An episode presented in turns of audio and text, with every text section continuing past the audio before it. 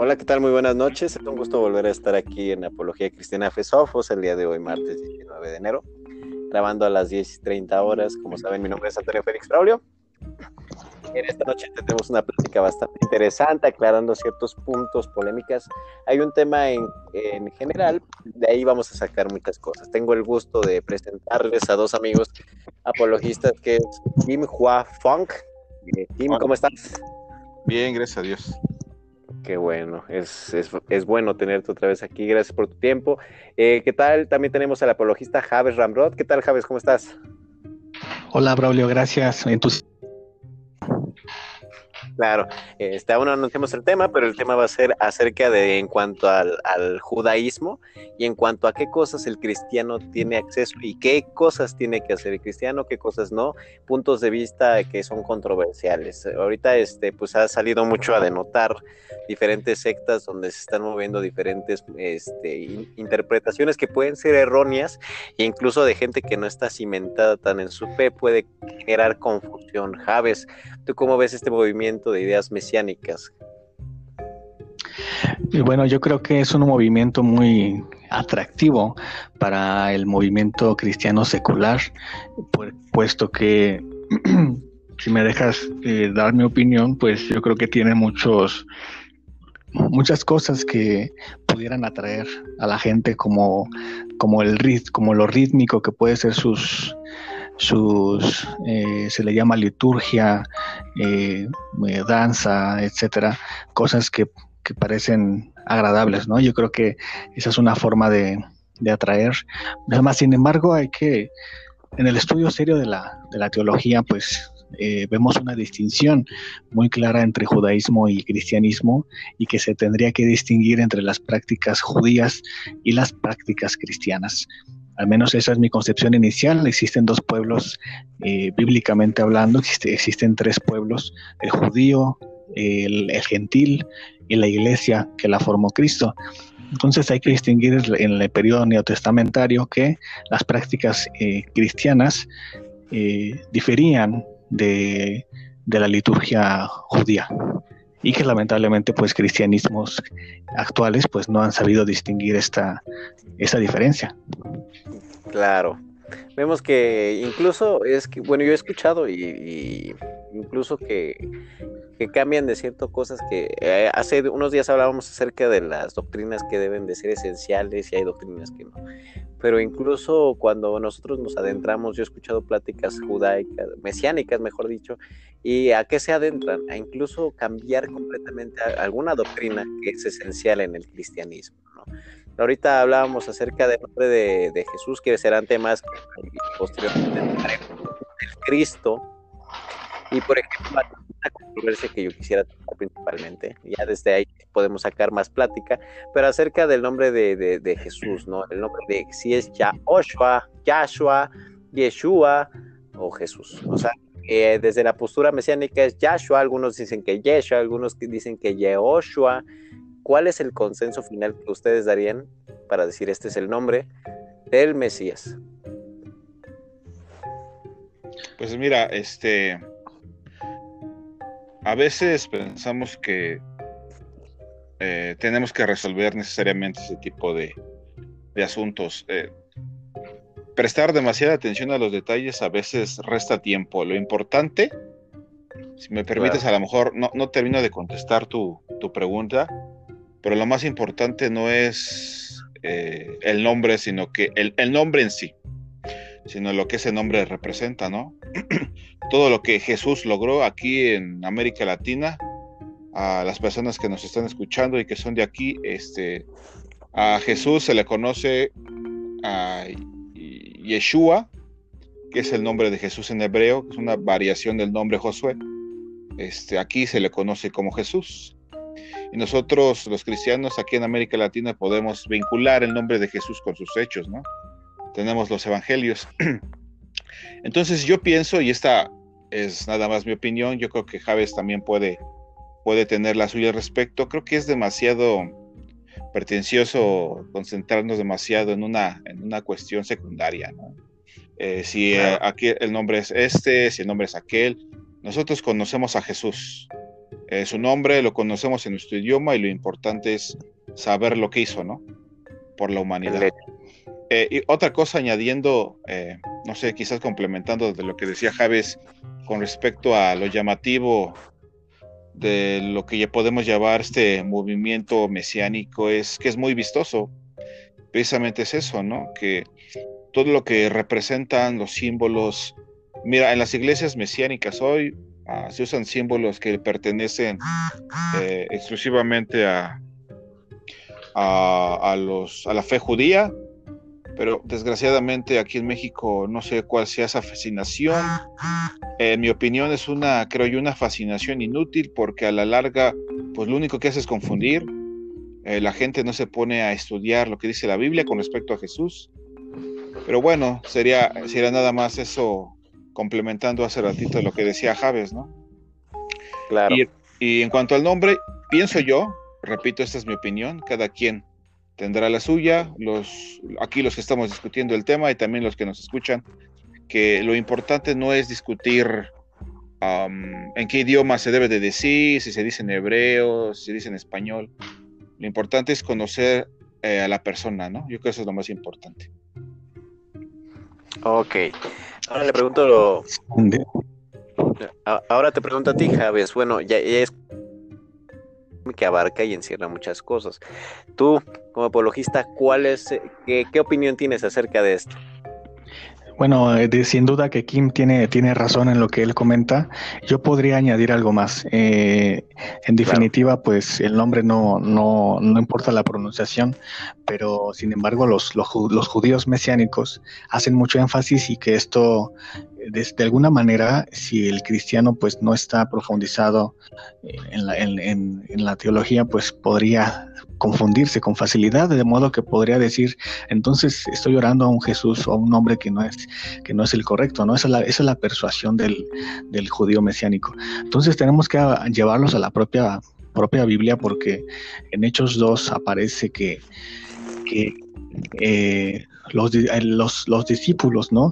Eh, hablaban en, en, el idioma, en el lenguaje de los, de los demás, había del Ponto, de, de, Galacia, de, Egipto, de varias nacionalidades. Había diferentes tipos de idiomas y que escucharon, escucharon a los discípulos hablar en su propio idioma.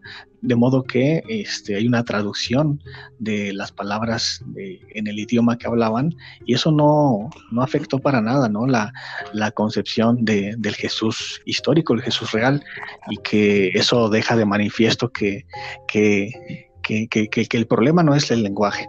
O sea, todo, eh, generalmente los judíos mesiánicos tienden a satanizar los demás lenguajes o formas de hablar de diferentes idiomas y dicen que el único válido es el, hebreo, el cual es, una, es algo incorrecto, puesto que todo el Nuevo Testamento fue escrito no en hebreo, sino en griego, y este, para acabarle de amolar, eh, en, eh, ahí en Hechos también aparece una transliteración, una traducción de, eh, de Tabita a, a este si no me recuerdo, este Tabita era el nombre original y lo traduce el propio el propio Pedro, ¿no? Por ahí o Lucas, a el, significado en otro idioma. Entonces, de modo que, pues yo creo que, que, está de más eh, los esfuerzos del judaísmo mesiánico por que el cristianismo diga forzosamente el nombre Yahshua, cuando todo, todo el lenguaje pues proviene, proviene de Dios, ¿no? Y en Apocalipsis, si no mal recuerdo, aparece que toda lengua pues confesará el nombre de Jesús y eh, toda lengua pues en el sentido de nuestras lenguas eh, en las que nacimos. Claro, cada una tenía su propia manera de, de, de ¿cómo de podemos decir? De decirlo, de, de, tratar de expresar el nombre del, del, Mesías, ¿no? Yo siento que igual podía, podría ser una posición que es nacionalista en alguna parte, pero a veces que es, como lo dice Kim, incorrecta, que agarramos posiciones que no nos corresponden, incluso no siéndolo, ¿no? Dicen, por, y yo he escuchado este, incluso opiniones donde dicen, ¿por qué es Yahshua y no Jesús? Porque es hebreo y se acabó. Y, y, se, y se brincan ese hecho que tú dices ahorita, que es el nombre, o sea, cuando se escribe, se, se, traspasa, es en griego. O sea, se, se, pasan todo eso por como que esos datos históricos que podrían ser un reflejo de lo que nosotros estamos haciendo y, y dejan de lado con esa afirmación una, una, puerta abierta a la confusión, yo siento eso. Y yo siento que mucha gente puede ser engañada porque estaría participando de cosas de las cuales no tiene que participar por, por no tener un estudio bien cimentado. Yo creo que ese es el error que podríamos llegar a cometer, pero ahorita también vamos a eh, tratar de, aclarar ese, ese tipo de conceptos. Ahorita yo también tenía otra otra idea que ustedes me podrán aclarar, yo, yo, yo, yo aquí soy el que aprendo acerca de la circuncisión. Eh, esto nos hablan acerca del pacto que protege la carne, porque la salvación de, de, Jesús es suficiente, pero aparte se necesitan, quieren adicionarle a lo que Jesús ya vino a hacer. Entonces yo, yo les pregunto, ahorita es vigente la circuncisión. Pues fíjate que no, o sea, aquí no es una cuestión de opinión. Claro. Aquí como cristianos nosotros este, podemos dar una respuesta simple y directa, no es no. ¿Por qué? Porque si nosotros le decimos a la gente ah, que tienen que circuncidarse, aparte de creer en Jesús, eso ya no es salvación por gracia, ¿no? Eh, nosotros no dependemos de un rito externo para estar bien con Dios el testimonio de las escrituras del Nuevo Testamento, de las cartas del apóstol Pablo, es que nosotros tenemos que creer en Jesús, creer y arrepentirnos. Arrepentimiento y fe es lo que se te requiere a ti para estar a cuentas con Dios. Nada más, no hay ningún añadido, no otra cosa. Desgraciadamente, como te comentaba hoy en día, estas iglesias mesiánicas, que tengo que hacer la aclaración, muchos no son judíos, Es más, me atrevo a decir que ninguno de los que están ahí son judíos, pero se creen judíos. ¿Por qué? Pues porque se visten como judíos ortodoxos. Eh, esa vestimenta, pues ni siquiera va, parece una especie de uh, un, un sinsentido para mí. Pero bueno, regresando a tu, a tu pregunta, no, no necesitas circuncidar, circuncidarte para estar bien con Dios. Ahora, las personas que lo enseñan, tiran por suelo lo que la Biblia claramente enseña, valga la redundancia, que es salvación por gracia. Tú no puedes añadir nada, porque todo lo hace Dios, ¿no? Entonces, hay una, eh, una analogía en, la carta del apóstol Pablo a los Gálatas, donde habla acerca de Agar y acerca, si no me equivoco, corríjame, de Sara, la esposa de Abraham. Y, y crea un contraste. Él dice que Agar es la esclava dice, son todos los aquellos que dependen de la circuncisión. Y Sara es la libre porque es todo el pueblo que cree el testimonio de Dios, ah, que representa en este caso la fe. El apóstol Pablo, tú sabías, bueno, todos nosotros sabemos que él era un rabino, él era un fariseo, entonces él quería todas estas cosas y las enseñaba. Claro. Ah, él decía, si, eh, los judíos son Agar, la esclava. Porque dependen de qué? Pues dependen de la ley. Lo único que la ley produce es muerte. Y la otra es la libre. Todos los que creen en el testimonio de Dios a través de Jesucristo, que solamente creen, ellos son la libre, ¿no? este, los que realmente son parte de su pueblo. Entonces el apóstol Pablo es bien claro. Desgraciadamente muchos de estos eh, falsos maestros, me atrevería a decir que son falsos maestros, y no es nada en contra de ellos como personas, sino que nosotros tenemos la autoridad de señalar que están enseñando algo que es peligroso y destructivo. Ah, no lo ven, o sea, ni siquiera se dan tiempo de interpretar bien las escrituras, ¿no? Y el apóstol Pablo no solamente lo habla en Gálatas, lo, me, parece que lo habla en, ah, sino en primero o en segundo de Corintios, cuando él dice que los judíos, cuando leen el antiguo pacto, ellos tienen un velo puesto en los ojos, que solamente es quitado por el Mesías, ¿no? Por Jesús. Entonces dice que ese pacto lo único que produce es muerte. ¿Por qué? Bueno, el apóstol Pablo, eh, él dice por qué, ¿no? Desarrolla el tema en su carta. Pero de nueva cuenta, él se refiere a los hebreos o a los judíos, a los descendientes de Abraham, los descendientes de sangre, como, eh, como los que están ciegos Claro. Que no, no, este, no pueden ver más allá. Si Cristo no hace algo en ellos, no puede, no pueden, este, no puede, no pueden ver. Quizás me alargué un poquito en la, en la, respuesta, pero quería justificar mi, respuesta, ¿no? La respuesta es no. Y hay evidencia en la Biblia de que, de que, de que es así. Claro, este, palabras que son contundentes. Ahorita de Kim, tú Javes, ¿quieres exponer tu opinión acerca en cuanto al tema de la circuncisión?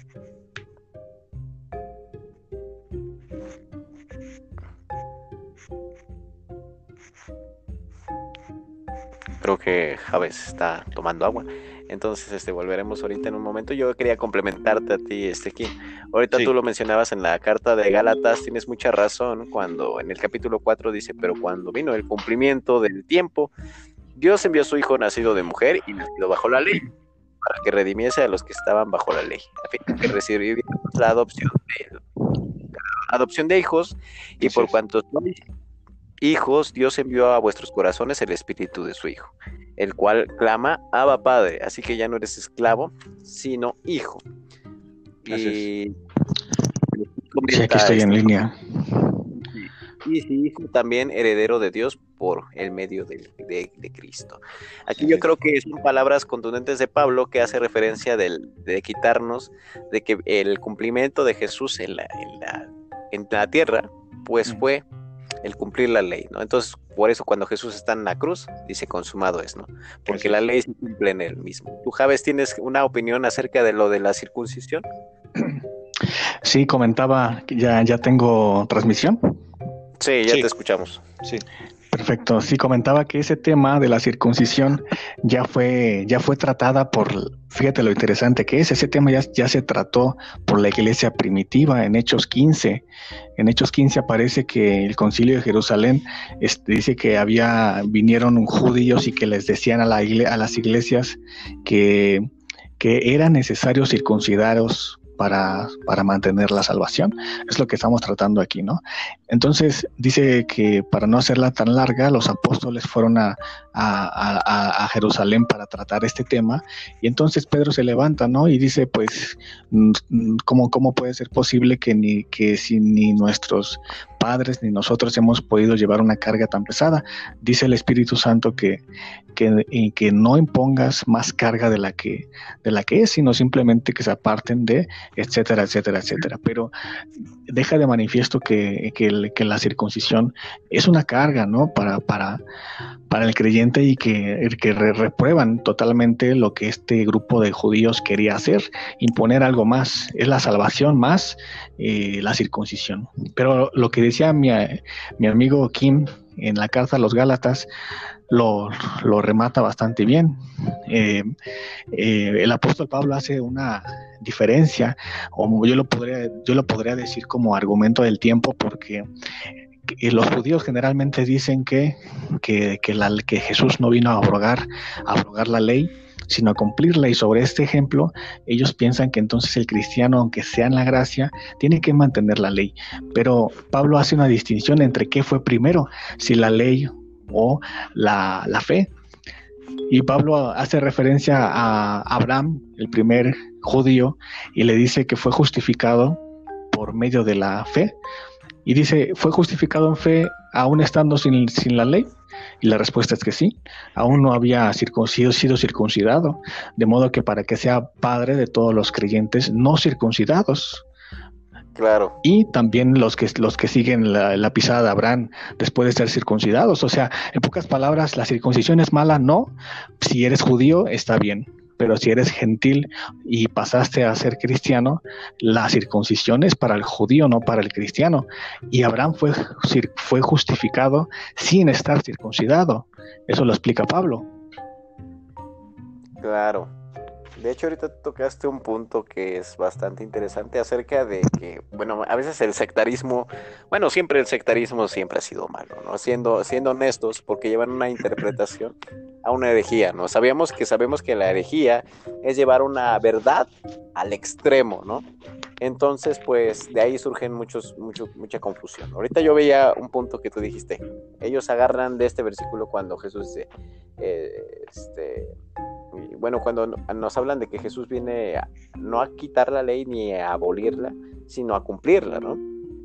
Pero ¿qué vemos después? Yo he escuchado opiniones donde dice el, mesiánico, me amáis a mí, guardad mis mandamientos. Entonces sea ahí cuando justifican todos los mandamientos, todo lo que ellos hacen para decir, bueno, si, si amas a, a, Yahshua, a Yeshua, a Jesús, tienes que guardar el Shabbat. Ese es el tema al que quería llegar.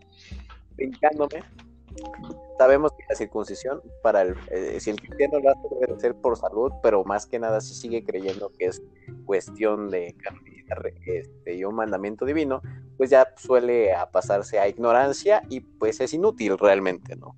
Ahora, si nos vamos al, en el aspecto del Shabbat, nosotros conocemos que, que, ¿qué es el Shabbat, Javes? Para ti, ¿qué es el Shabbat? Y si sigues dando vigente. Bueno, el Shabbat pues simplemente es esa fiesta que Dios le dio a Israel, porque hay que, hay que distinguir que en, Levítico aparece esa fiesta eh, y hace mención, eh, dile a los hijos de Israel, hablando de lo que dije al principio, de, la, de distinguir a quién habla la Biblia o a quién habla Dios, eh, habla a los hijos de Israel y, y le da los, los estatutos, lo, las fiestas judías, ¿no? las famosas Moadín, entonces, eh, es una fiesta para los judíos, el Shabbat. Eh, ciertamente, pues eh, tiene la tradición desde el Génesis eh, con, el, con, el, con el capítulo 1, con el descanso de Dios, y ese descanso iba a ser eh, un, un, símbolo, un símbolo que iba a reflejar Israel eh, ahora con, la, con, la, con el nuevo significado de de, que Dios les dio descanso saliendo de Israel, puesto que estaban en un en un, este, un martirio espiritual y físico. Ahora bien, eh, esa, la, las fiestas tienen un significado siempre en Jesús y ese descanso eh, de Shabbat, de, tiene la intención de darnos a entender a los creyentes en Jesús cristianos que nuestro descanso ahora iba a ser Jesús. Y Jesús es el cumplimiento del Shabbat y Jesús es el propio Shabbat. Eh, Jesús es nuestro descanso, como lo dice Hebreos, de modo que la fiesta Shabbat judía sigue siendo para, para el judío, de acuerdo a que está dirigida a los hijos de Israel, pero tiene una representación en Jesús, como todas las demás fiestas. Claro, este Javes, ¿tú quién quieres dar tu punto de vista? Creo que ya este eh, Javes dijo suficiente con relación al Shabbat o también sábado. Ah, eh, en lo que era el calendario judío era un día importante, ¿no? Era un tiempo no de inactividad, sino más bien de podríamos decir que era un tiempo de renovación espiritual por medio de la contemplación, porque inactividad no había, no había. Um, como bien señaló Javes, eh, Jesús representa el verdadero descanso para, para la iglesia y en el Día del Señor la iglesia celebra eso, ¿no? Uh, de hecho, hay claro. referencias este, eh, de la Biblia donde se ve que la iglesia el, prim el, primer día de la semana era guardado como sábado por la iglesia. Tú puedes buscar, por ejemplo, en Juan 20, 26, alguna referencia en Hechos 27 y en Primera de Corintios 16, 2. Entonces, todos esos pasajes hacen referencia a que la iglesia empezó a observar el primer día de la semana y eso en relación con la resurrección de Jesús. Ahora, um, podría ser una distinción, nosotros no somos judíos, Uh, podemos decir, somos israelitas, ¿no? El pueblo judío, Dios ha desechado, son palabras fuertes, fíjate, eh, para los que nos escuchan quizás sea un poquito incómodo decir esto, ¿no? Porque eh, muchos de nosotros estamos acostumbrados a cierta enseñanza a re en relación con los judíos, pero uh, el, el Israel que ha endurecido su corazón contra el testimonio de Dios es, la misma palabra dice que ha sido desechado, ¿no? Eh, para Dios eh, el hecho de que sean descendientes de Abraham no significa nada, si no creen su testimonio, como lo hizo el mismo Abraham al principio, ¿no? Bien lo señalaba Javes. Entonces, para ellos como, em, como nación, eh, sigue siendo una fecha importante, se recuerda ah, el tiempo en el que Dios les dio reposo durante su peregrinar, pero ah, no atienden, yo creo que es lo más importante, el testimonio que está eh, en la persona de Jesús. Entonces, para ellos, en el futuro, si no se ponen a cuentas con Dios, no habrá descanso. Habrá descanso para el Israel espiritual que ha puesto su fe en Jesucristo, que es la iglesia, Y bueno, ese sería mi, mi, aporte, pero sí es un tema que a veces es difícil de tratar con algunos. Y para, para rematar, Lick, si, si ya finalizaste, yo creo que también podemos añadir que podemos añadir que, que Pablo lo explica a los romanos. Ellos querían establecer la justicia propia, por justicia por medio, por medio de la ley, hacer tanto todo lo que la ley dice, pero Pablo les dice es que eh, la justicia que Dios estableció no es a través de la ley, sino a través de la fe. Así es, y de hecho también agrega que no es posible cumplir, ah, alcanzar justicia por medio de la ley por la carne. O sea, el, problema no es tanto la ley, sino la incapacidad de, los, de las personas al observarla, ¿no? Y, también los judíos, aunque son, ellos mismos se llaman a sí mismos el pueblo del pacto, hoy en día la iglesia, como decía, eh, los llama igual, los sigue llamando el pueblo de Dios, pero pueblo de Dios solamente hay uno, y solamente hay una forma de ser parte de ese pueblo, es cayendo el testimonio, ¿no? Y nosotros sabemos ya cuál es. La fe, por supuesto. ¿Quieren comentar algo más? no, creo que sería, no. creo que sería todo. Ok. Este, bueno, ahorita tocaban ciertos puntos que como todo es enriquecedor, es enriquecedor platicar esto porque enclarecemos al cristiano que a lo mejor a veces le da flojera y pues, se va por lo primero que pues, se encuentra, ¿no? Y, pues por no estar bien cimentado en el fundamento que es el Cristo, la roca, pues se deja de llevar por doctrinas que a veces pueden ser engañosas y están haciendo algo que pues realmente no son ni por raíz étnica ni por nada, ¿no? Entonces ahí luego, ahí luego, ahí luego me verán bailando en la que, quejila del doctor Javier Palacios. No, no es cierto, este, ese fue un pequeño chascarrillo, pero si nosotros nos vemos, este, ustedes dirán que parezco radio o disco rayado, pero, pero es algo bien cierto, ¿no?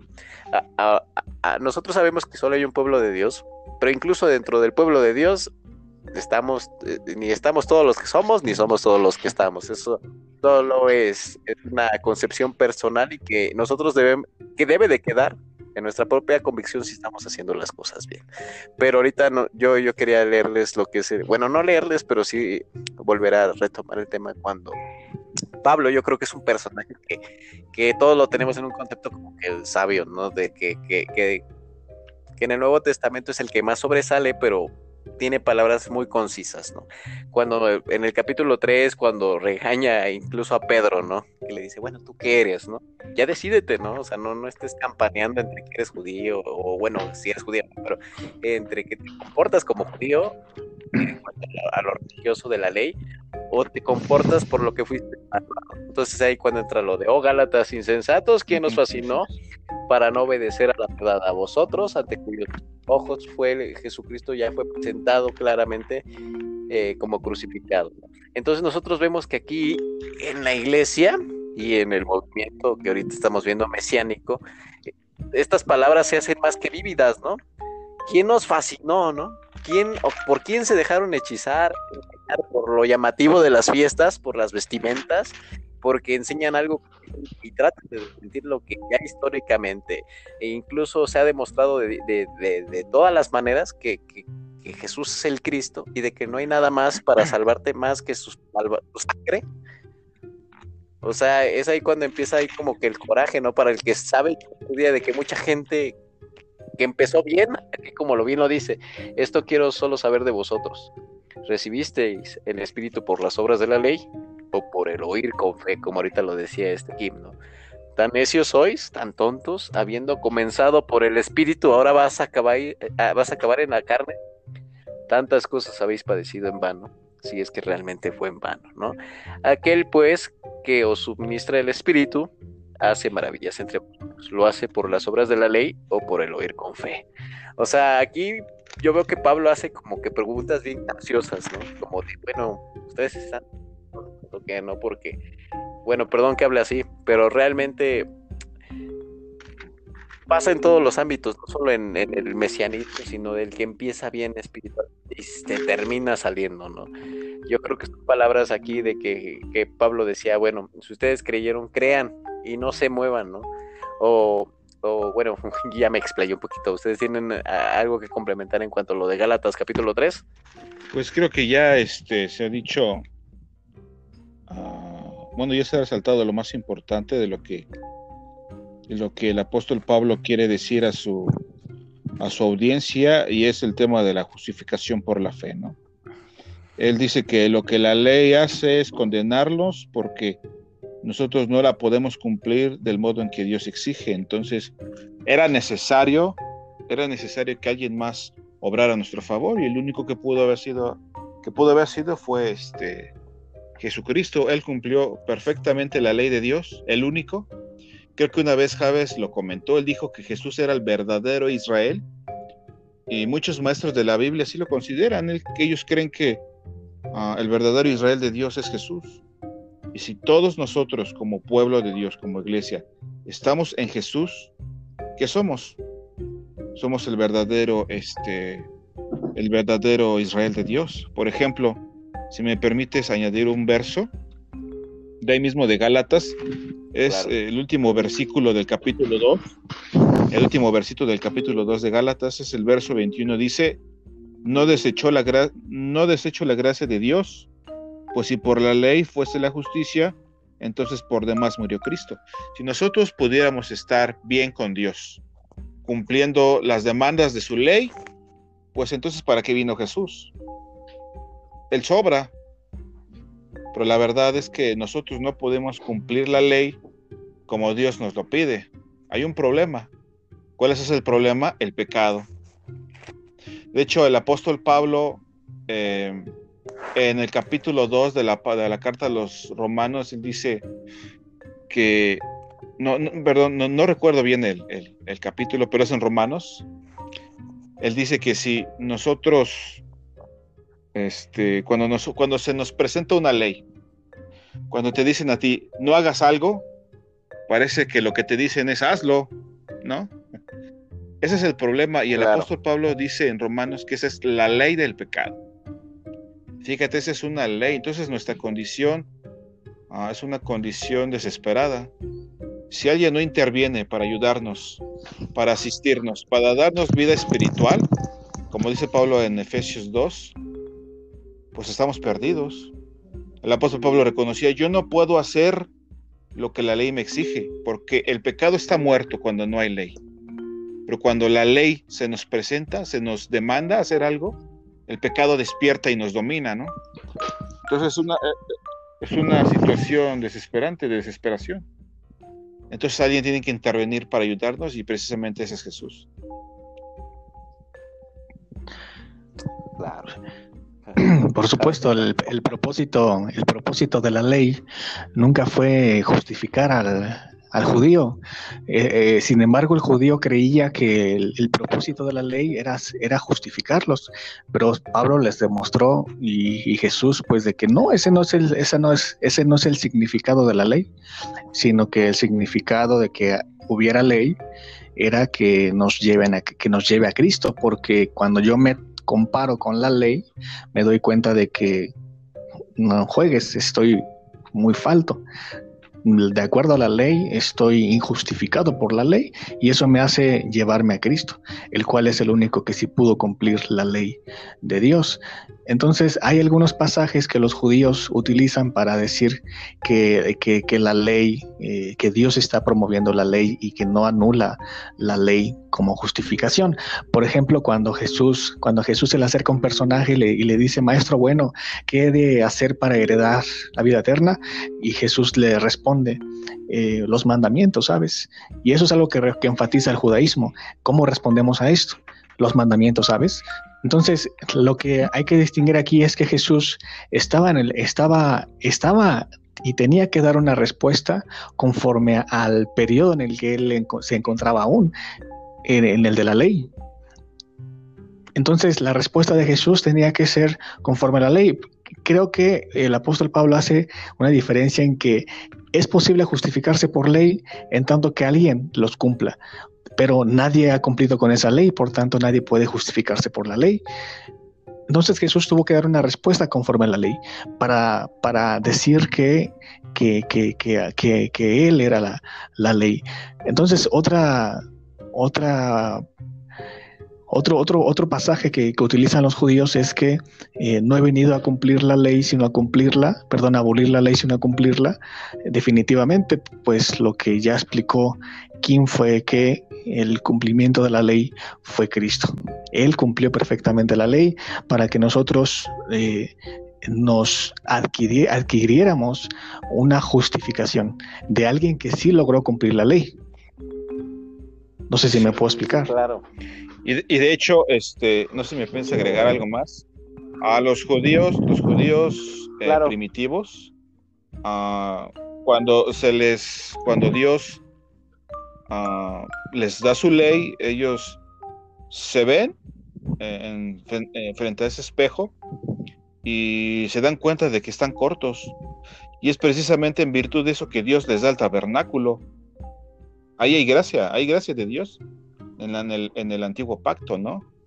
No sé si los judíos de hoy lo reconozcan o si los judíos mesiánicos lo mediten, pero Dios les, les da la ley, les muestra que quedan cortos en cumplirla y les da el tabernáculo, ¿no? Todo el, todo el sistema de sacrificios y Jesús está representado en eso.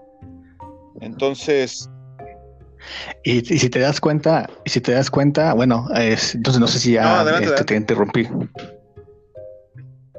Si te das cuenta, este, el tabernáculo y la figura de, de, esto, eh, definitivamente si Jesús no es el cumplimiento de la ley, eh, Jesús, Dios ha dejado solos a los judíos, porque por una parte no tenemos ni el Mesías y por otra parte no hay segundo templo para que hagan sus, sacrificios. Entonces realmente no hay ni, ni, ni, sacerdot, ni sacerdocio en la iglesia, en el templo, ni sacerdocio máximo, el cual estaba profetizado por. Sí, o sea, ellos se quedan cortos. La única forma, en el antiguo pacto, ellos tenían que seguir las indicaciones de Jehová en relación al tabernáculo. Eh, se, reguló, eh, Dios reguló un sistema de sacrificios para que ellos pudieran cubrir sus pecados. Este, instituyó un grupo de personas, en este caso los sacerdotes, que iban a administrarlo pero como bien señalas, no tenemos ni sacerdotes, no hay templo, uh, la diáspora, no todos los judíos están en su tierra. Entonces, de modo que el judaísmo es está frito. Diría que son evidencias contra ellos, no de que no, eh, no todo lo que ah, ellos creen con relación a, a ellos mismos es cierto, ¿no? La mayoría de los judíos te dirán, que tú puedes acercarte a Dios según tu tradición. Pero eso para mí no, pero eso pero para eso para mí no tiene mucho sentido, porque si te das cuenta, este, ellos a Jehová les dice que el culto a él eh, es, este, es único. O sea, no hay otro modo. Y él instituyó, él les dio la, él, él, él, les, él les reveló la forma que ellos tenían que relacionarse con él. Entonces, ese principio no, solamente, no solo se aplica a los judíos. Y aunque no lo entendían. definitivamente no, no lo entendían, ¿no? ¿Cuántas veces Dios quiso acercarlos? Y dice la el, el profeta Isaías que ellos eran un pueblo eh, duro de service, ¿no? Estaba, estaba leyendo, si me permites, Kim, a, este, a a Lee Strobel y hace referencia que él fue a visitar a, un erudito judío eh, que se encarga de debatir con judíos referente a la figura mesiánica de Jesús y dice algo muy cierto. Eh, bueno, es, describe palabras textuales de Michael Brown eh, y que dice el judaísmo no entendía el sacrificio que representaba el, el que el que cómo es posible que un sacerdote vaya y ofrezca un animal por el pecado de otro. Eso definitivamente representa, o lo que Dios quería mostrar allí era que eh, la paga de alguien por alguien. Y es algo que Jesús sí, Esa era la naturaleza de la, de la expiación, ¿no? Era un sacrificio vicario. Eso quiere decir que en vez de morir el ofrendante, moría alguien más. Y eso se ve desde el principio, es que Dios proveyó el medio para este, poner a cuentas al hombre, para que el pecador podemos llamarlo aquí el pecador en el contexto pues, del Antiguo Testamento eran los judíos, pero el pecador en general hay un modo de poder estar a cuentas con Dios, ¿no? Y como bien... Y Dios se lo reveló, pero el problema es que no se lo, no lo, no lo, no lo entendieron porque ellos siguieron en su necedad. Digo, tantas veces que Dios tuvo, tuvo una paciencia, una paciencia inmensa con los, con los hebreos, pero ellos eh, desecharon ese favor. Y yo creo que las consecuencias las vemos hasta el día de hoy y lo siguen sin entender y el problema es que, se introduce esas ideas al, cristianismo y que el cristianismo no está articulado ni preparado para poder distinguir entre el judaísmo y el significado de las de la de, todo lo que representa el judaísmo y en la iglesia que, descansa eh, en una figura que, es histórica por supuesto y que es, es, es Jesús.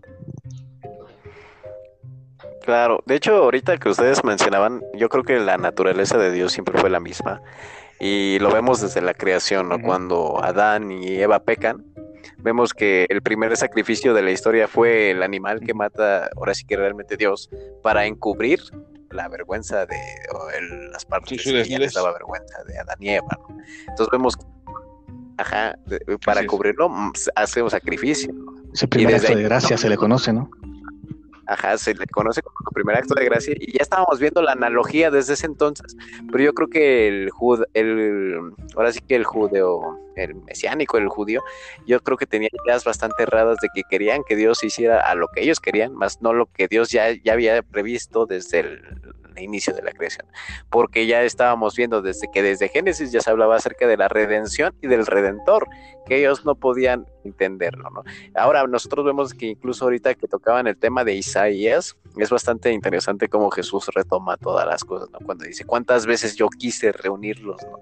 Como la gallina bajo sus pollos, pero pues, o sea, usted les dice a ustedes que matan a los profetas, ¿no? O sea, o sea, yo creo que Jesús se encontraba con, contra niños necios, ¿no? Que, que son de esos que se agarran, ¿no? O sea, que con obtienen lo que quieren, ¿no? Y que fue el sacrificio perfecto, que aunque ellos creían que habían ganado, realmente fue la representación del primer sacrificio de la gracia, era de actuar de Dios en todo, en su naturaleza, ¿no? Y aquí es cuando como que vemos la respuesta de Dios en la actualidad, de que si no, sería inútil, ¿no? Como ahorita lo decía este Kim, que en Gálatas capítulo 2, 21 dice, no desechó la gracia de Dios, pues si por la gracia, si por la ley fuese la justicia, entonces por demás murió el Cristo. Entonces, yo creo que aquí ya estaría por demás hablar acerca de, de, pactos y de que la circuncisión y de tantas esas cosas, porque la Biblia en su naturaleza habla del amor de Dios y de la justificación por el mismo amor de Dios. Entonces yo creo que, que, que, eso es bastante, bastante. Ahorita que, ahorita que hablabas de Isaías 53, eh, hay, hay que distinguir algo muy interesante que los judíos actualmente eh, uno de los argumentos que utilizan para decir que el, que el, cristiano está, o al menos los judíos, los judíos ortodoxos, porque estamos, creo que estamos mezclando entre judíos mesiánicos y ortodoxos, hablando de judaísmo ortodoxo en el que no cree que Jesús es la figura mesiánica, eh, ellos dicen que, que Jesús eh, no cumplió en cierta medida las profecías en el, en el que Jesús iba a venir como un, este, como un rey, ¿no? Y es que no, no, lo interesante es eh, que Jesús no solamente es una figura eh, profética como un rey, sino también como un sacerdote. y, y el sacerdote padece, padece por los pecados, padece por, por, el pueblo. De modo que eh, lo que dice Isaías 53, aprovechando que tú lo citaste, es de que no podría venir gloria de, un Mesías como rey si no padecía primero. Y es algo que los judíos no entienden, que tuvo que venir a padecer primero para que viniese en gloria. Sí, es común esa, este, es común esa objeción entre ellos. Mira, tiene que ver mucho, quizás este es tema de otro análisis, pero si me permites, tiene, que mucho, tiene mucho que ver la evolución del concepto que ellos tenían de Mesías. Ahora, la mayoría de los grupos judíos eh, reformados, conservadores y ortodoxos, incluidas sus sectas, ellos creen, tienen en común que el Mesías es un personaje no como el Mesías de los cristianos, así lo llaman a Jesús. Él es una figura política. Dice, su misión no es una misión espiritual, dicho, de hecho, decía un rabino, ahorita que citabas a Michael Brown, él eh, tuvo un debate precisamente con Lee Strobel como moderador, este, que se llamaba Shmulik Boteach, así se llama el rabino, y él decía, los, ustedes los cristianos creen que la misión de Jesús era este, espiritual, y nosotros no creemos eso, es más bien una especie de misión política, ¿no? Pero él empieza a citar un grupo de pasajes que no se pueden entender si Jesús no es el personaje que se nos muestra, por ejemplo, los evangelios, de una naturaleza eh, que no es que es más allá de lo que va más allá de lo natural, ¿no? Entonces, ¿cómo es posible que un que un líder político, como lo pintan los judíos, pueda revertir la muerte, ¿no? ¿Cómo es eso? ¿Cómo es que puede cambiar la naturaleza de los animales? Dice el profeta Isaías que el león se iba a echar con el cordero, ¿no? Que el, que el niño de pecho iba a jugar con la serpiente ahí en el pasto. ¿Cómo es posible que un líder político pueda, qué capacidades tiene, ¿no? Si es un hombre. ¿Cómo es posible que, que fuera a revertir la muerte? que fue heredada de nuestros primeros padres, ¿no? Entonces, son cosas que no terminan de, de resolverse, ¿no? Eh, quizás como dice Javes, nos estamos desviando un poquito, pero los, judíos mesiánicos, cuando se clavan mucho en estas ideas, ah, terminan apostatando incluso de sus creencias y se, vuelven prosélitos del judaísmo. Claro. Pero creo que es importante que se discutan estas cosas porque se aclaran. eh, lo que hemos venido platicando, ¿no? En temas como la ley, la naturaleza de Dios, como bien lo comentabas, este, la diferencia entre gracia y ley, cómo aplican, cómo es que Jesús divide, y, eh, cómo es que Jesús separa y une, que, Dios tiene un solo pueblo, que desde el principio Él dio testimonio de que todos los que son parte de su pueblo lo hacen en virtud eh, de la fe, que siempre ha habido gracia. Si nosotros podemos comprender todas estas cosas eh, y ubicarlas en la Biblia, nosotros va a ser muy difícil que, que nos convenzan de que nos, que nos convenzan de otra cosa. Nos muevan. Ok, miren, ahorita ya como ya se acerca el tiempo de acabar, voy a hacer la última pregunta y pues con esta terminamos. A ver, ¿por qué no se acepta la divinidad en el judaísmo y por qué? O sea, ¿cuál es el argumento de esto? Esa es una buena, esa es una buena pregunta. Yo creo que una de las que más le hacen comezón a la iglesia. Ah, primero porque dicen que Dios no es un hombre, ¿no? Ah, eh, los judíos se refieren a una parte en el libro de Samuel donde dice que Dios no es un hombre, ah, que Él es difícil de comprender, ¿no? Eh, que, él no que Él no tiene partes. Entonces, yo creo que ellos pueden tener razón en parte, pero tratar de comprender a Dios al 100% es, eh, nos es una tarea imposible. Entonces, para ellos, cosas como la encarnación, la divinidad de Jesús son algo que cae en lo, ah, que en lo blasfemo. Primero, como te decía, porque ellos creen que, Dios no es un hombre. Eh, Dios es Dios y la, encarnación para ellos es algo que no tiene ni pies ni cabeza. Pero si nosotros vamos al... Sin embargo, que esté, sin embargo está revelado. Así es, pero eh, es, algo curioso, ¿no? ¿Cómo es posible que ellos, teniendo las escrituras, porque Dios se las dio a ellos primero, a su revelación, a ellos no lo comprendieron, ¿no? no sé si es Isaías, Javes, donde dice que el mismo Dios iría, se presentaría. Isaías 35, Isaías 35 si no mal recuerdo. Y de hecho estábamos tú y yo, Kim, si no mal recuerdo, este, dialogando con un testigo de Jehová cuando este, no creían la divinidad, aprovechando que también no creen lo mismo lo, el judío ortodoxo, ¿no? Isaías 35, pues como tú lo mencionas, Dios mismo vendrá y os salvará. la pregunta que le hacía a ese eh, testigo de Jehová era quién vino. el mismo Jesús. Pero ahorita de la, tratando de retomando un poquito lo que, de, lo que preguntaba Braulio, es que hay testimonio en las escrituras de que Dios se manifestó de diferentes formas a su pueblo. Por ejemplo, eh, cuando, se les anuncia la destrucción de Sodoma y Gomorra, dice la palabra que era el mismo Dios, este, ah, el que se le presentó a Abraham. Así es. Ah, Los eh, personajes. En el, antes del, el evento antes del Éxodo, cuando Jehová le da muerte a los primogénitos de Egipcio, Ah, el libro de Éxodo dice que fue Jehová el que bajó para darle muerte a los primogénitos. No dice que fue un ángel, dice que fue el mismo Jehová el que bajó. Ah, cuando se le presenta a Moisés en la zarza ardiente, es otra manifestación visible de Dios, ah, porque habló con él. ¿no? Entonces, eh, hay ejemplos en la Biblia de que Dios eh, se presentó de maneras diversas con, sus, con, su, con su pueblo, ¿no? Entonces, creer que Dios no pueda encarnarse, su naturaleza, él, no es, él es Jehová, Dios no es en esencia carne, él es espíritu, pero hay una gran diferencia entre decir que su esencia es, natural, así a decir que él se encarnó, son cosas totalmente, totalmente diferentes, ¿no? Pero creo que, creo que hay evidencia eh, ah, en la Biblia, en el Antiguo Testamento, de que Dios se ha manifestado de diferentes formas y que ha tenido contacto con su pueblo de diferentes formas. Claro. Por supuesto. Y si me permites agregar, este, Braulio, este, la pregunta es que ¿Por qué el judaísmo ortodoxo no cree, no cree en la divinidad y qué argumentos hay a favor de la divinidad de Jesús? Definitivamente el apóstol Pablo dijo algo, dijo algo muy cierto. Si Jesús no resucitó, vana sería nuestra fe. Y yo creo que el cristiano descansa en que ese hecho histórico es contundente y que no se puede negar.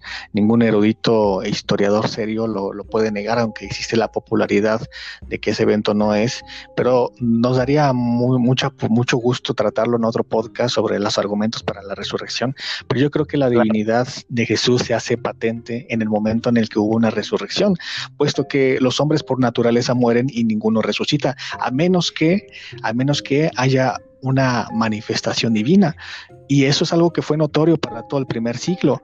E inclusive antes de que los, los, los, los, los evangelios circularan, ya existía la tradición oral de que eso era verdad.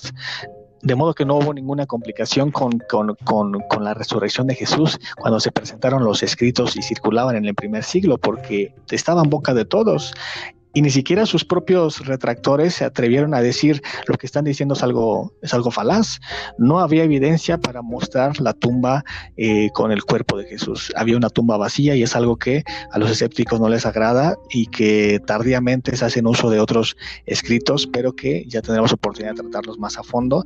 Pues yo creo que es un, un buen argumento. Si Jesús resucitó, él deja de manifiesto que, eh, que, que él era la divinidad, puesto que él profetizó su propia muerte y su, eh, su crucifixión, su muerte y su resurrección, y que dio cumplimiento a esa propia profecía. Y recordemos que en Deuteronomio el valor de una profecía es el cumplimiento.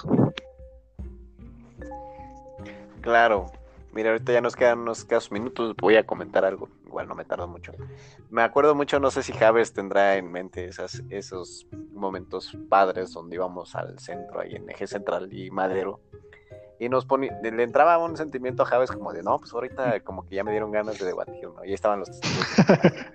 Entonces, este, así varias veces, y de repente estábamos en la iglesia y se nos acercaban, ¿no? Y saltaba de Javes, y pues ahí estábamos debatiendo, Entonces, desde ahí quedó como una esencia por el defender la verdad. a veces era chistoso porque luego ni nos hacían nada ni se nos acercaban y Javes me, me veía a lo lejos, vamos a debatir. pero qué, qué bonitos pensamientos. Pero hay algo que sí es cierto, en el sectarismo, lo malo del sectarismo es de que limitan el pensamiento de Dios por el de ellos mismos. Y ahorita que veíamos de que hablan acerca del mismo judío, este, de que dice que no, que Dios es espíritu y que Dios no puede ser hombre, pero si se dan cuenta de que en la esencia de lo que ellos están diciendo están limitando la capacidad de Dios cuando Dios mismo habla y de que el testigo de Jehová cambia las cosas para limitar al Dios que es todopoderoso, hacerlo este finito. O sea, si se, si se dan cuenta de eso y es ahí donde recae todo el argumento. Porque cuando nos vamos a la historia, cuando nos vamos a, la, eh, todos los y utilizamos todos los argumentos que hemos utilizado en estos días, el mismo creyente a veces es ateo, porque pues limita la capacidad y no cree en Dios, realmente creen en, su concepto, en su concepción de Dios, pero realmente en Dios no cree, porque lo limita, ¿no? Entonces, este, bueno, para la próxima emisión estaremos tocando acerca de la resurrección, el personaje del Cristo, las evidencias de la resurrección. Y bueno, están muy buenos estos temas. Espero tenerlos otra vez a los dos. O pues ya con Ah, no es cierto, no, no es cierto, Javes. Este, espero que tengan una bonita noche. Les agradezco su tiempo, que pues siempre es buena compañía enclarecer estos temas. Y pues nos veremos próximamente en, otra emisión de Apología Cristiana Fesopos. Aves y Kim, que Dios los bendiga mucho y les agradezco por su tiempo. Por tratar estos temas tan importantes.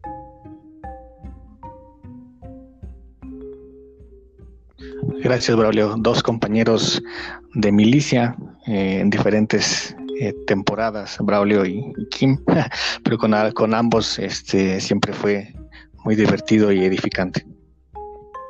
Claro, esperemos estar así muchos años de aquí a que el Señor nos llame a su presencia y pues que Dios los bendiga y nos veremos el día de mañana si nos da chance de grabar, Javes. Hasta luego. Nos vemos.